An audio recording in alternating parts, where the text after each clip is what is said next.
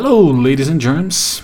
Quem fala aqui é o Bruno. Faz um tempinho já que eu não crio um podcast para vocês se divertirem enquanto comutam para o trabalho, para a academia, para a escola, faculdade, enfim. Aqui estou para mais um episódio. Esse episódio será eu e você, somente. Mais nenhum convidado. Eu estou atrás aí de alguns traders para fazer esses caras falarem um pouquinho do conhecimento deles para a gente aqui no podcast, mas por enquanto nada de êxito. Continuo na luta aí, certo? Outra coisa que eu ia falar é até um, um esclarecimento, né? Eu não tenho a estrutura maravilhosa para podcast, então talvez vocês uh, sintam falta por enquanto de uma vinheta, uh, talvez de uma edição ali ou colar. Por enquanto é feito bem, bem de uma forma bem simples durante aqui os meus trades, durante os pregões, a minha vida profissional, acadêmica também, com estudo. Enfim, então peço essa gentileza que vocês tenham em consideração, que vai melhorando aos poucos o podcast conforme vocês vão engajando. E agora um agradecimento, né? Eu tenho mais de 100 views ou de, de ouvintes é, em basicamente todos os episódios desse podcast. Então me dá muita motivação para realmente continuar que eu gostaria de falar para vocês é o seguinte: o hack, ou melhor, o tema de hoje é uma, um método, um método não, é uma maneira, uma ferramenta, melhor dizendo, que é indispensável para quem opera mini índice. Eu opero muito mini índice, eu opero muito day trade, então louco, né? Basicamente isso. E eu gostaria de dizer para vocês que por um tempo eu fiquei só nos gráficos e não adiantou muito, principalmente porque eu perco, somente olhando os gráficos, sensibilidade de potência do movimento. Né? Às vezes eu estava buscando 400 pontos e na verdade não tinha agressão suficiente. Então eu vou falar do que todo grafista não é muito chegado, que é tape reading. Mas calma, não vou falar tape reading num podcast, né? já que o negócio parece a Matrix. Mas eu vou falar de um único hack e é por isso que eu fiz esse episódio para vocês. Né? Hoje, por exemplo, a OBS, que é tema principal do tape reading, tema principal, é, na minha opinião, de se acompanhar fluxo para quem opera índice, hoje a UBS tem 22 mil contratos comprados e quase meio milhão girado, só no mini índice, certo?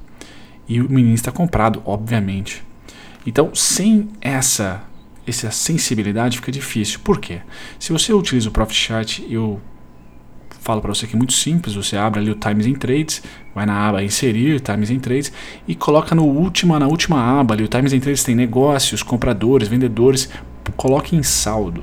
E esse saldo é uma janelinha, ela vai mostrar para você todos os players, certo? Que existem no mini índice naquele determinado pregão e vai mostrar também o preço médio deles, a, a, o volume de quantidade de contrato, que nem eu falei, o BS tem 22 mil, o volume financeiro, certo? O impacto que tem essa corretora em porcentagem em relação a todo o dinheiro investido no mini em questão. E o REC, então, é você acompanhar o Times in Trades só na aba saldo. Se você não é chegar em ver booking, ver Times in Trades normal, né, os negócios acontecendo, a fita acontecendo no momento, não deixe de acompanhar. Não sei se o, Trade com certeza tem, mas não sei se as outras plataformas gratuitas oferecem uh, a opção saldo. É, acompanhe o andamento e eu tenho que dar aqui uma dica objetiva para vocês, né, para não ficar um negócio geral, né, enquanto passa um furacão aqui próximo de casa, peço perdão, mas acompanhe a UBS. A UBS é sim um player muito interessante para se acompanhar e tentem, ou, ou, ou tente, né, tentem é boa, né, tente não ir contra a UBS no mini índice, né? Sempre que ela estiver a favor da sua posição, é interessante. Então eu sempre monitoro a UBS, o Profit tem a opção de colorir o player, então eu coloco uma cor bem viva aqui. Se vocês acompanham meus vídeos no YouTube, vocês vão acabar vendo ali. E eu retomei o, o tape reading, eu digo tape reading porque eu uso o volume price novamente. Certo? E também utilizo esse saldo para mim dos, dos players, é muito importante para ter sensibilidade de onde que vai apertar o calo ou de quem está comprado e quem está vendido. E para dar uma dica para vocês objetiva, para vocês saírem desse podcast aqui com o conhecimento que vocês realmente podem aplicar hoje, Observem se operam a mini índice a UBS. Tentem estar sempre a favor da posição que ela está montando durante o dia. Certo? Nem todos os dias ela é bem clara no seu posicionamento, ela vai construindo. Mas hoje, por exemplo, era 9 e 15, 9 e 20, ela já estava com mais de 3 mil contratos. Então fica fácil é, perceber o viés do dia. E aí eu busquei somente suporte, não busquei resistência.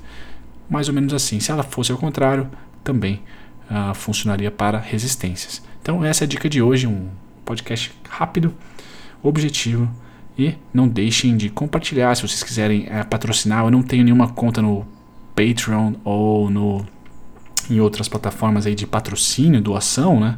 Mas eu tenho o meu curso Fibonacci lá de 85 reais para vocês sempre que alguém compra o curso fortalece o meu site violinada.com.br bem como esse podcast e o canal do YouTube sempre postando meus três lá não deixe de visitar também Violinada Trading TV para o YouTube e www.violinada.com.br sempre bom humor e loucuras de day trade, certo? Um grande abraço, Bruno aqui, até o próximo episódio. Tchau, tchau.